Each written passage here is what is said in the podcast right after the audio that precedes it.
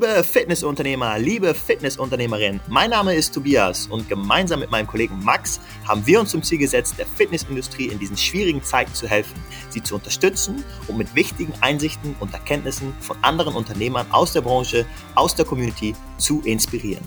Darum werden wir in den kommenden Wochen verschiedene Studiobetreiber aus ganz Deutschland, Österreich und der Schweiz interviewen, um zu schauen, wie sie aktuell mit ihrem Fitnessstudio durch die Krise kommen, welche Tipps sie für uns haben, welche Fehler man unbedingt vermeiden sollte und wie es am besten gelingt, Mitglieder motiviert und am Ball zu halten. Ich freue mich unglaublich auf die Gespräche, denn ich bin der festen Überzeugung, dass wenn wir als Kollektiv auftreten und voneinander lernen, wir gestärkt und positiv aus der Krise kommen werden. Getreu dem Motto, einer für alle, alle für einen, würde ich sagen, let's go.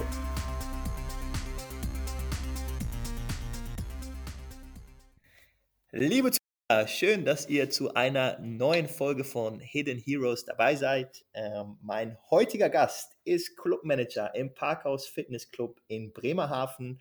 Er heißt Julian Bünding und der Grund, dass ich mich mit Julian in Kontakt gesetzt habe, ist, dass ich finde, dass er ein sehr strategischer Mensch ist, dass er sich mit seinem Club am Puls der Zeit befindet. Es ist ein sehr moderner Club mit einem starken Branding in meinen Augen und sie selbst sagen von sich, dass sie den Fitnessmarkt am Revolutionieren sind. Von daher denke ich, dass wir einen super Gesprächspartner haben und äh, Einsichten bekommen werden, die uns alle wahrscheinlich ein bisschen weiterhelfen können. Bevor ich äh, meinem Gast komplett die Show stehle, würde ich sagen, äh, gebe ich ihm die Chance, um sich selber vorzustellen.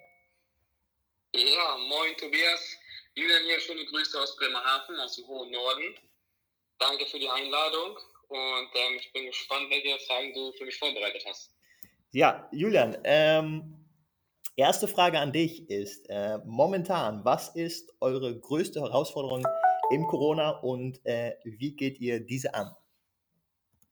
Also für mich persönlich oder ich glaube auch für ähm, alle Mitarbeiter ist die größte Herausforderung die Planungsunsicherheit, die wir aktuell haben. Ähm, weder gegenüber unseren Angestellten noch gegenüber den Mitgliedern können wir genau ähm, prognostizieren, wann es wieder losgeht. Mhm. Und äh, mit dieser Situation umzugehen, ist sehr, sehr, sehr schwierig. Okay, und habt, ähm, habt ihr da ähm, bestimmte Lösungsansätze schon herausgearbeitet? Gibt es Dinge, wie ihr denkt, wie ihr das Problem der Planung äh, klären könnt? Ich meine, keiner hat die direkte Telefonverbindung zur Kanzlerin. Äh, Planung ist unsicher, aber gibt es bestimmte, bestimmte Art und Weise, wie ihr das anfliegt, das Ganze? Ja, auf jeden Fall. Also wir versuchen unseren äh, Mitgliedern ähm, natürlich die ähm, Sicherheit ähm, zu geben und auch die Angst zu nehmen, dass wir natürlich weiterhin existieren werden, sobald die Regierung sagt, ihr dürft wieder starten, dann sind wir natürlich ähm, bereit, dann sind wir on fire. Ähm, das versuchen wir mit ganz, ganz viel Kommunikation, dass wir unsere Social-Media-Kanäle natürlich am Laufen halten, dass wir ähm, bei YouTube einen Kanal ähm, ins Leben gerufen haben, wo wir ähm, wöchentlich mehrere Kurse hochladen. wir versuchen sehr, sehr viele Kunden telefonisch zu kontaktieren. Wir gehen noch über den Postweg. Ich glaube, auch das ist eine große Herausforderung, okay, ja. dass wir wirklich auch alle Kunden erreichen. Ja? ja? Weil der eine ist vielleicht eher ähm, mit der Post noch unterwegs und der andere verfolgt eben die Social-Media-Kanäle. Und ich glaube, das ist ganz, ganz wichtig, dass die Kunden merken, Mensch, die sind immer noch da und die sind auch immer noch erreichbar und die sind auch immer noch aktiv. Ja, also wenn ich das richtig raushöre, Kommunikation ist key, ist eines der äh, wesentlichen Bestandteile in eurer Definitiv. aktuellen Herangehensweise. Ähm, eine andere Frage, die äh, ich vermehrt äh, gestellt bekomme, beziehungsweise die von großer Wichtigkeit ist. Wir haben uns langsam, äh, so langsam an Corona gewöhnt. Äh, irgendwo müssen wir natürlich den Blick auch auf die Zukunft richten. Was unternehmt ihr aktuell, um einen erfolgreichen Start nach dem Lockdown wieder hinzulegen? Also erstens haben wir natürlich jetzt die Zeit genutzt, um ähm, ein paar Dinge ähm, im Club auch zu verändern. Wir haben beispielsweise den ähm, Tresen rausgerissen, werden einen neuen Eingangsbereich ähm, kreieren. Da sind wir gerade ähm, voll dabei. Wir haben den ähm, Saunabereich komplett modernisiert, okay. dass auch da die Kunden natürlich merken, dass wir uns da weiter bewegen und auch in so einer schweren Zeit Investitionen tätigen, damit wir wirklich auch gewappnet dann in die Zukunft starten können. Nebenbei haben wir auch ähm, die, den Black Friday nicht ausgelassen. Da haben wir Black, äh, Fit, Black Fitness Week gemacht, ja. ähm, wo wir eben ähm, das sehr, sehr stark hier bei Facebook beworben haben und ähm, wo man uns anschreiben konnte, wo wir uns dann ähm, persönlich äh, mit den Kunden kurz ausgetauscht haben, wie wir dann ähm, eine Mitgliedschaft ähm, abschließen können und ähm, haben dann ein paar Sicherheiten eingebaut, dass der Kunde ähm, nur dann startet, wenn wir wieder öffnen und ähm, er sich auch einfach wohlfühlt und auch keine Angst haben muss, ähm, dass er irgendwie vielleicht vorher bezahlen muss, bevor es wieder losgeht. Ja, also ja, äh, super Herangehensweise, denke ich. Also was ich deutlich raushöre, ihr steht nicht still, äh, ganze Tresen wird rausgerissen, äh, Saunabereich äh, und auch die Mitgliederbindung durch Events wie Black Friday etc. Ähm, also ihr nutzt die Zeit auf jeden Fall, um vorbereitet zu sein. Nichtsdestotrotz, es gibt natürlich äh, wahrscheinlich bei euch Mitglieder, die abgesprungen sind, Mitglieder, die äh, die Mitgliedschaft nicht verlängert haben. Was macht ihr, um entstandene Schäden zu kompensieren? Also ich glaube auch, auch wenn einem die Kunden natürlich abspringen, ähm, dann ist manchmal, das ist jetzt unser Erfahrungswert, da fehlt dann auch die Kommunikation. Wir haben ähm, die Kunden, die gekündigt haben, angerufen, haben versucht mit denen zu sprechen, woran ähm, es denn jetzt liegt.